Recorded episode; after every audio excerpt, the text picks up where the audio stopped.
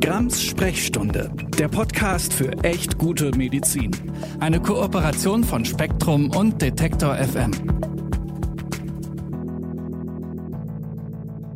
Hallo und herzlich willkommen zu Grams Sprechstunde, dem Podcast für echt gute Medizin. Ich bin die Nathalie Grams-Hoppmann, Ärztin und Autorin und hier auch am baldigen Jahresende auf der Suche nach echt guter Medizin und allem, was sie besser macht. Und was könnte sich zur Nadelbaumzeit besser anbieten als ein Gespräch über ein echt wichtiges und häufig auch von euch angefragtes Thema, die Akupunktur und verwandte Verfahren?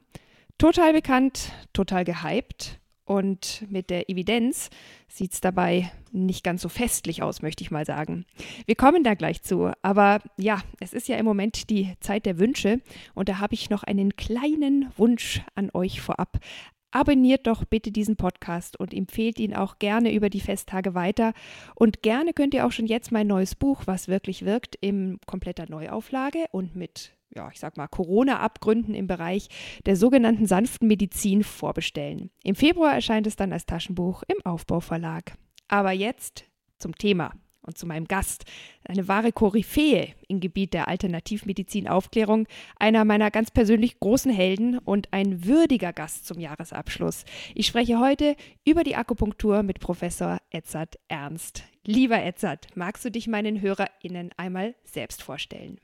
Ja, hallo. Ähm, ich bin Edzard Ernst, geboren in Deutschland, habe Medizin in Deutschland studiert, bin dann über Umwege äh, Professor in, in Wien geworden. 1993 habe ich einen Ruf nach Exeter angenommen, wo ich einen Lehrstuhl für Komplementärmedizin aufgebaut habe.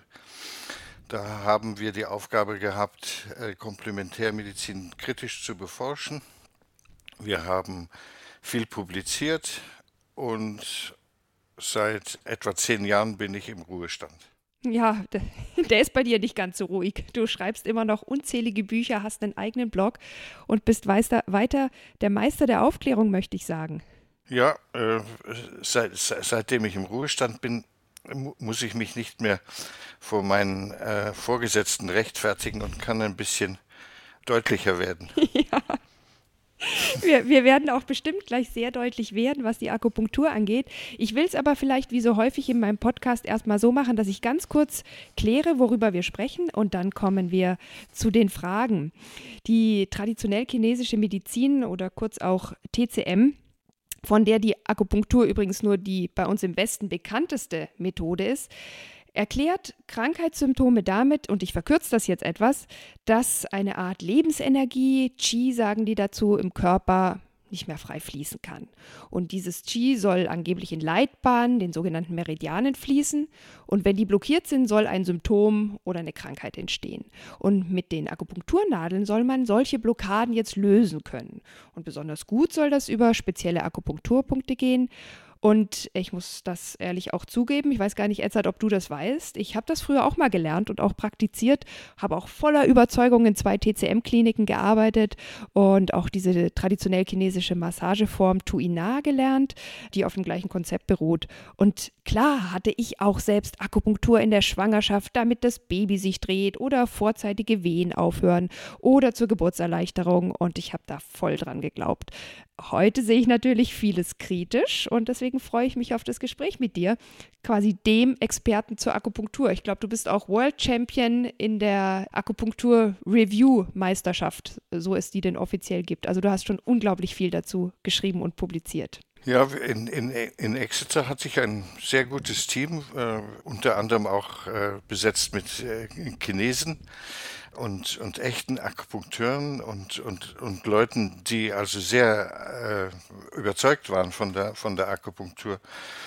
Und es war nicht immer so ganz leicht, die äh, auf die, auf die Reihe zu bringen und, und äh, daran zu erinnern, dass wir kritisch analysieren sollten. Mhm. Aber wie gesagt, wir haben viel äh, systematische Reviews publiziert und äh, vor kurzem hat jemand äh, das mal und, untersucht, also die systematischen Reviews systematisch rev reviewed und hat festgestellt, dass wir da die Weltmeister sind.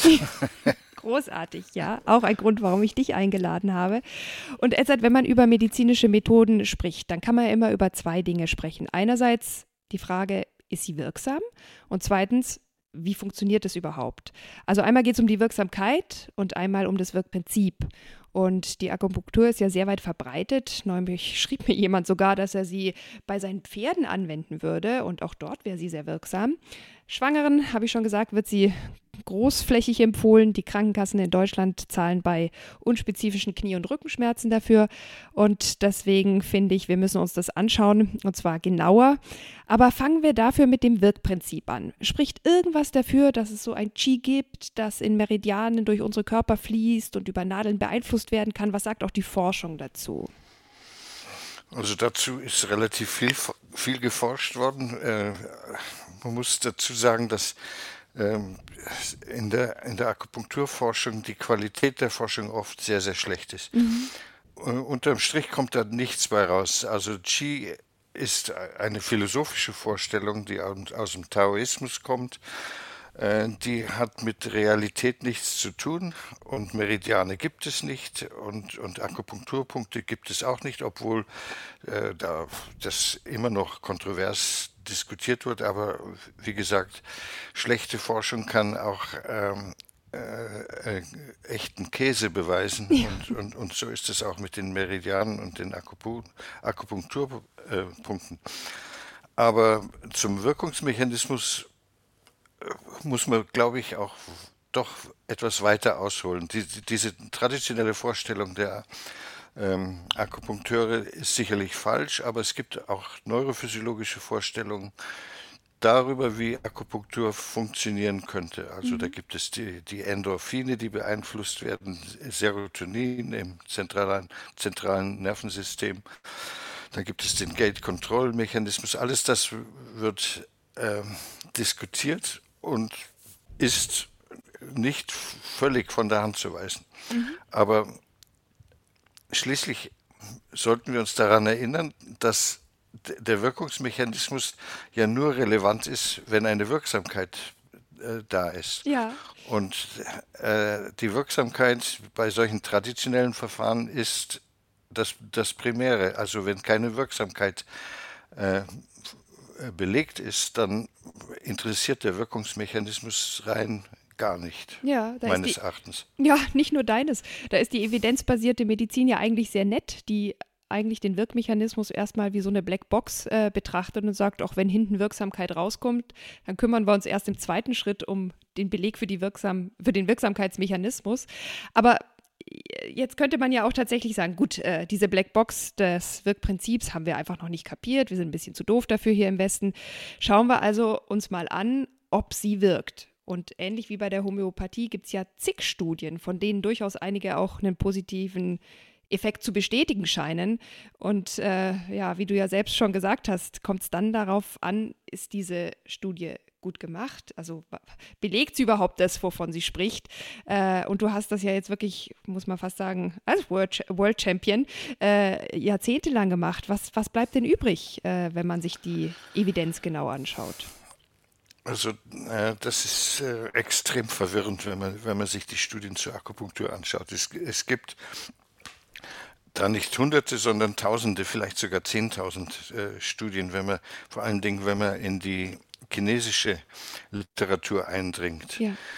Ähm, und zur chinesischen Literatur mu muss man sagen, dass da das Allermeiste nicht wert ist, äh, das Papier nicht wert ist, auf dem es geschrieben ist. Es gibt viele Untersuchungen darüber, dass chinesische Akupunkturforscher im Prinzip nur Positives ähm, äh, publizieren. Mhm. Das bedeutet also, dass sobald sie die Fragestellung formuliert haben, das Ergebnis schon feststeht. Ja. Das bedeutet wiederum, dass man dem Zeug ein, einfach nicht trauen kann. Und äh, natürlich ist es äh, schwierig, dahinter zu kommen, woran das liegt. Ich habe, wie gesagt, äh, mehrmals chinesische Forscher in Exeter äh, gehabt und, und die waren meine Mitarbeiter und wir haben das ein, eingehend diskutiert.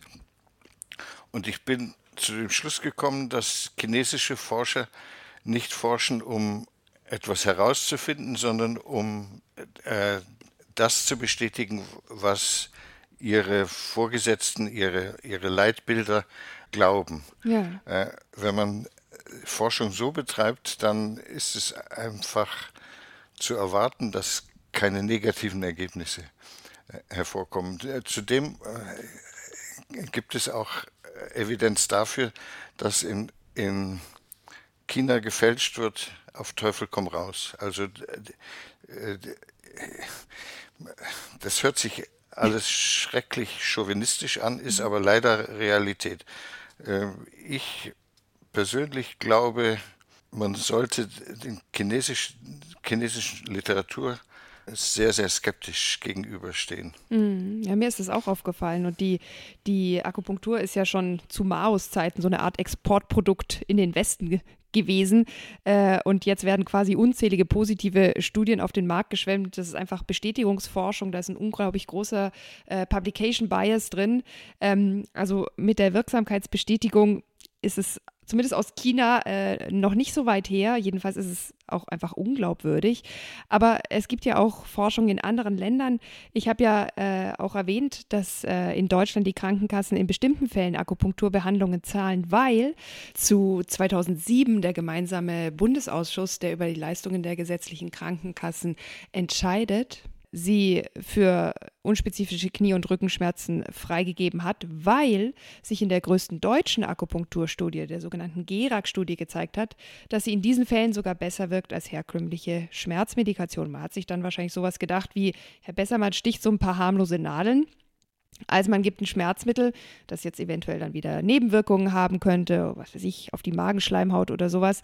Ähm, bis heute ist das nicht reevaluiert worden. Das ist ja jetzt auch echt schon sehr, sehr alt. Ähm, also wie siehst du sozusagen die Lage in Deutschland oder vielleicht auch eher in der englischsprachigen Forschung in Bezug auf die Akupunktur? Da gibt es ja auch ganz viel. Ich denke generell äh, sind Cochrane Reviews wahrscheinlich diejenigen, die noch am glaubwürdigsten sind. Leider muss man auch dazu sagen, dass viele heutzutage von äh, chinesischen Forschern erstellt werden und äh, in, insofern die, die, diese Aussage zu relativieren ist. Aber ich habe mir vor kurzem einmal die Cochrane Reviews zur Akupunktur angeschaut. Ins, insgesamt gibt es 54 Cochrane Reviews mhm. oder gab es, äh, das war im, im Juni äh, 2020, kann man auf meinem Blog nachlesen.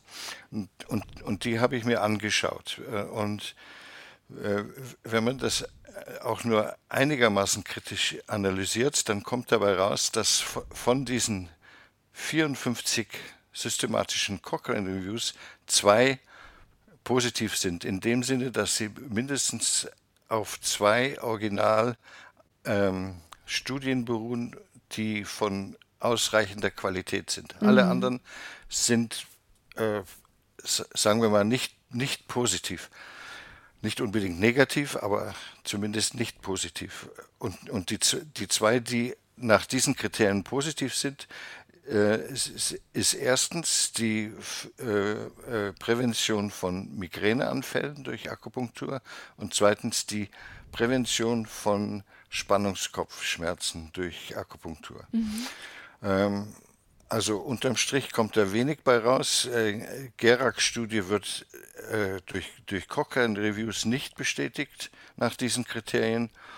Und äh, ich, ich finde, äh, in Deutschland wäre es an der Zeit, die, diese Gerak-Studien mal zu überprüfen oder mal nachzuschauen, was denn die internationale Akupunkturforschung dazu zu, zu sagen hat. Ja. Und, und ich denke, dass wenn, wenn man da, äh, das tatsächlich seriös angeht, dass dann die zwei Indikationen, die in Deutschland bezahlt werden, gestrichen werden sollten. Ja, zumal ja das Krasse, finde ich, in der Gerak-Studie auch rauskam, dass es eigentlich egal ist, wohin man sticht. Also ob man jetzt die echten Akupunkturpunkte nimmt oder Scheinakupunktur macht. Äh, es scheint einfach der Akt des Nadelns gewesen zu sein, der da irgendwie einen Effekt hat. Ähm, das ist auch irgendwie viel zu wenig rübergekommen, weil viele sagen verkürzt, die Krankenkassen zahlen es, also muss es wirksam sein und sie zahlen, weil es wirksam ist. Das ist so ein Zirkelschluss. Ähm, aber wenn man sich das genau anschaut, ist das also, naja, alles nicht so ein ganz krasser Beweis. Ja, ja. Äh, es, es liegt auf der Hand anzunehmen, dass ähm, die, die Akupunktur als Intervention eine sehr placebogene Intervention ist. Das heißt, sie ist exotisch, sie ist in, in, invasiv, sie ist äh, zeitintensiv, sie äh, ist in Verbindung mit äh, einer, einer, einer, körperlichen Ruhe, das heißt, man, man entspannt sich, mhm. man, man wird berührt, was ja heutzutage in der Medizin re relativ selten mhm. überhaupt vorkommt. Alle, die, alle diese Faktoren äh, haben gemeinsam, dass sie mit einem äh, ausgesprochen deutlichen Placebo-Effekt assoziiert sind. Das, das heißt, die Akupunktur ist das ideale Placebo. Ja, ich habe im englischsprachigen Raum äh, in einem Paper auch mal den schönen Ausspruch gelesen: Theatrical Placebo. Also so als sowas wie ein szenisches Placebo. Und das kann ich mir nach meiner Erfahrung mit der Akupunktur auch gut vorstellen. Äh, du hast ja auch schon gesagt, ne? oft findet das so in ganz Atmos äh, entspannter Atmosphäre statt. Man liegt dann da 20 Minuten. Ich meine, wo in seinem Alltag hat man das sonst schon? Da wird vielleicht noch schöne Musik gespielt und du hast auch schon diesen exotischen Touch erwähnt, der eine Rolle spielen könnte. Und was dazu kommt, von der Akupunktur überzeugte KollegInnen treten ja auch eventuell besonders selbstbewusst auf und überzeugen einen dann schon von der potenziellen Heilkraft. Also könnte man sagen, die Akupunktur ist einfach so eine Art großes Theater? Ja, ja, das gibt Sinn und viele Untersuchungen bestätigen das. Worauf dann, dann natürlich Akupunkteure ein, einwenden, dass es ja wurscht ist, ob das jetzt über einen Chi-Mechanismus oder einen neurophysiologischen Mechanismus oder Gate-Control abläuft. Dem Patienten wird geholfen, also ist es gut. Mhm. Äh, und, und dieses Argument ist natürlich nicht so ganz einfach zu widerlegen, aber äh, letztlich ist es kein gutes Argument, denn äh, Placebo äh, an, an, sich ist kein, keine gute Therapie, sie ist nicht verlässlich, sie ist nicht äh, langfristig wirksam, man weiß nicht, äh, wer darauf äh, anspricht und wer nicht, etc. etc. Ja, naja, Medizin ist ja eigentlich sozusagen alles, was über den Placebo-Effekt hinausgeht und nicht eine theatralische Ausnutzung des Placebos, äh, des Placebo-Effekts, ist ein bisschen wenig gute Medizin. Aber was man jetzt ja noch sagen könnte, Edzard, ist, okay, vielleicht wirkt die Akupunktur nicht spezifisch, aber sie schadet doch auch nicht. Die Wahrscheinlichkeit, dass man jetzt jemanden einen Pneumothorax sticht, wenn man am Brustkorb akupunktiert und dabei versehentlich die Lunge trifft, ist ja extrem gering. Und okay, vielleicht kann sie unangenehm sein und wenn man mal so einen Nerv trifft, dann gibt es so einen, wie so eine Art Stromschlag. Das fand ich immer sehr unangenehm. Manche äh, sprechen auch von so einem Dötschi-Gefühl, das da ausgelöst wird. Aber Schaden tut sie doch nicht. Ich meine ja aber, dass solche Pseudomethoden trotzdem ein Schadenspotenzial haben. Man muss dafür an Übersinnliches glauben, man muss die Evidenz außen vor lassen und man begibt sich in gewisser Weise in eine Art Fantasiewelt. Würdest ja, du das auch so d sehen? Ja, sicher. Ich, ähm, ich, ich, bin nicht so überzeugt, dass der, der direkte Schaden, den du als Rarität abgetan hast, äh, wirklich so selten ist. Ähm, wir sollten bedenken, dass es kein Monitoring gibt. Wenn wir ein Medikament haben, was Nebenwirkungen macht, dann scheint es auf, deswegen, weil, weil es ein Monitoring gibt, mhm. ein äh, gesetzlich vorgeschriebenes. In, in der Alternativmedizin gibt es sowas in, in aller Regel nicht. In, in der Akupunktur gibt es das ganz sicher nicht. Und äh, die, die, Lunge kann man schon mal anpixen, aber man kann auch die, das Herz anpixen.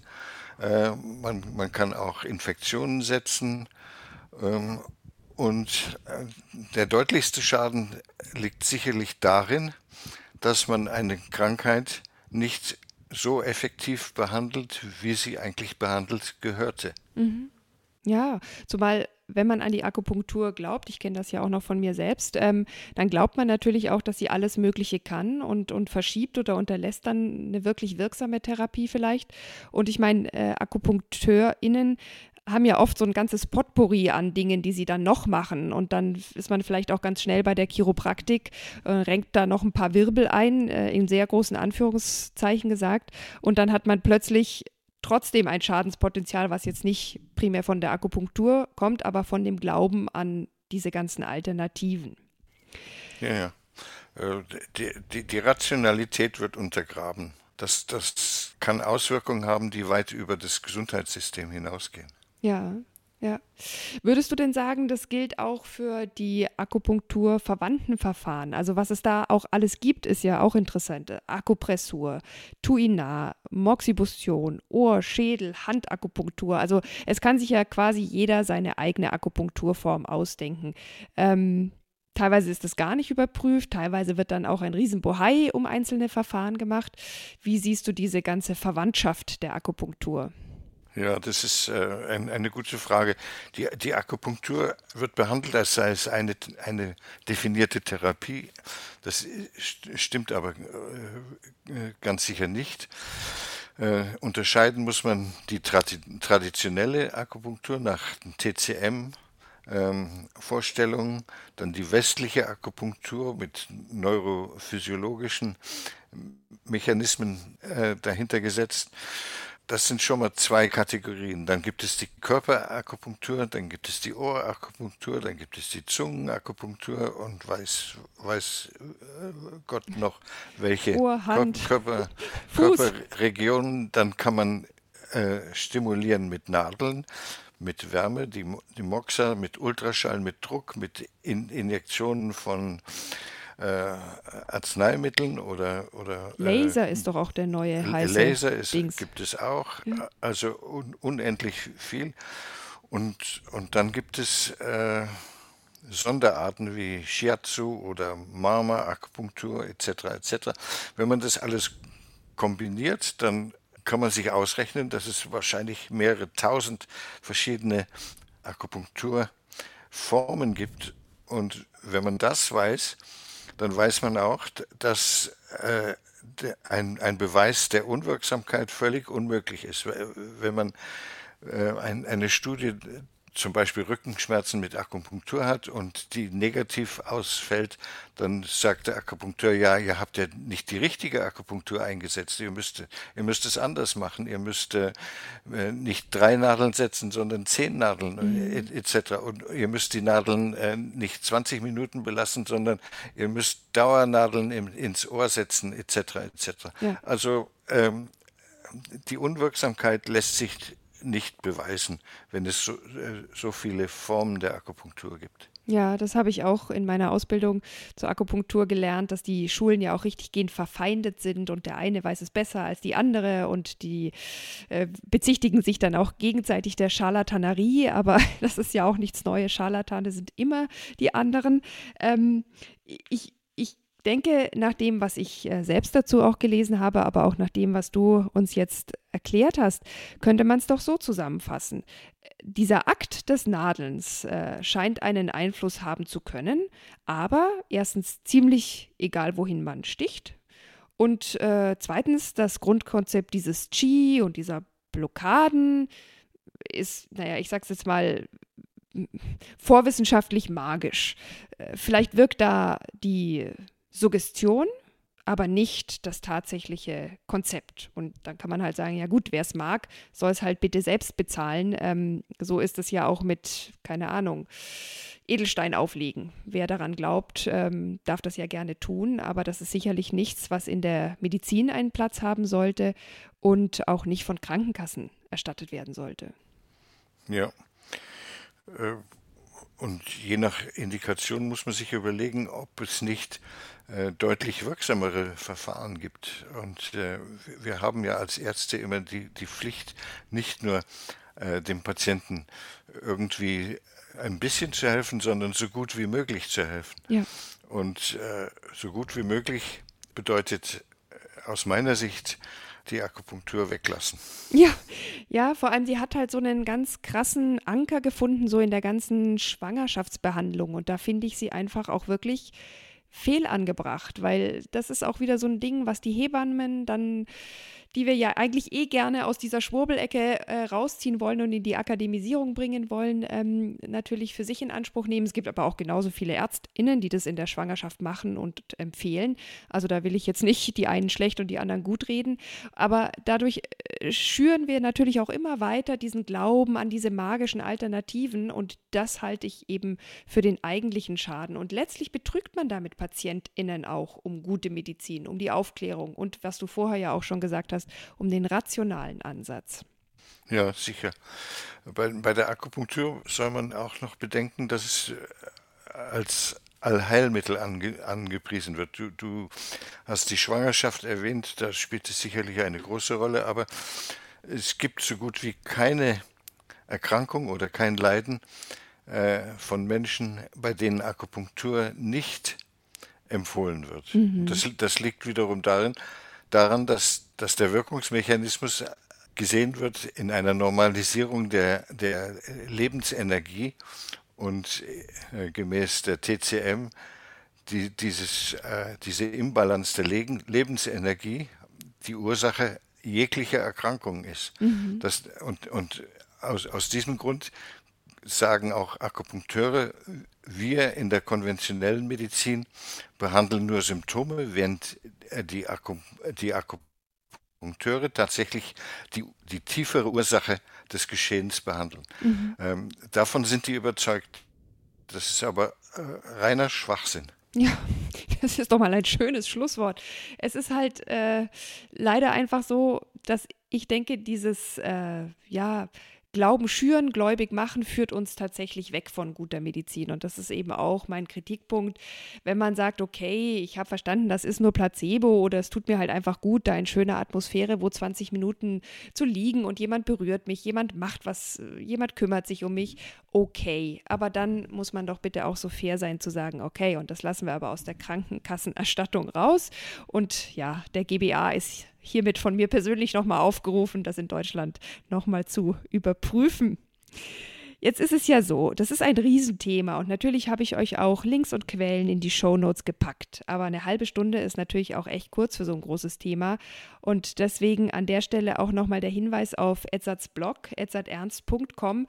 Da sind unglaublich viele Artikel dazu, natürlich meistens in Englisch oder immer in Englisch, aber auch wirklich sehr verständlich geschrieben und du hast ja wirklich auch viele Bücher zu dem Thema geschrieben. Dein neuestes heißt Alternativmedizin, was hilft, was schadet, die 20 besten, die 20 bedenklichsten Methoden im Gräfe und Unzern Verlag. Das kann man sich auch wirklich eben mal holen, wenn man da gerne mehr wissen möchte. Und äh, ich erlaube mir nochmal den kleinen Hinweis auf die Neuauflage meines Buchs, was wirklich wirkt. Gibt es natürlich auch ein Kapitel zur Akupunktur. Und das scheint, wie gesagt, schon im Februar. Und äh, ja, jetzt bleibt mir natürlich nur noch euch ein paar ganz schöne Feiertage zu wünschen. Bleibt gesund und im Zweifel zu Hause. Abonniert noch schnell den Podcast, damit ihr auch im nächsten Jahr keine Folge verpasst. Und ich freue mich, wenn wir uns dann im neuen Jahr wiederhören. Bis dahin macht's gut. Tschüss und vielen Dank, lieber Edzard, dass du uns heute so viele, ja, so viel von deinem Wissen mitgegeben hast. Sehr gerne. Danke. Tschüss. Grams Sprechstunde, der Podcast für echt gute Medizin. Eine Kooperation von Spektrum und Detektor FM.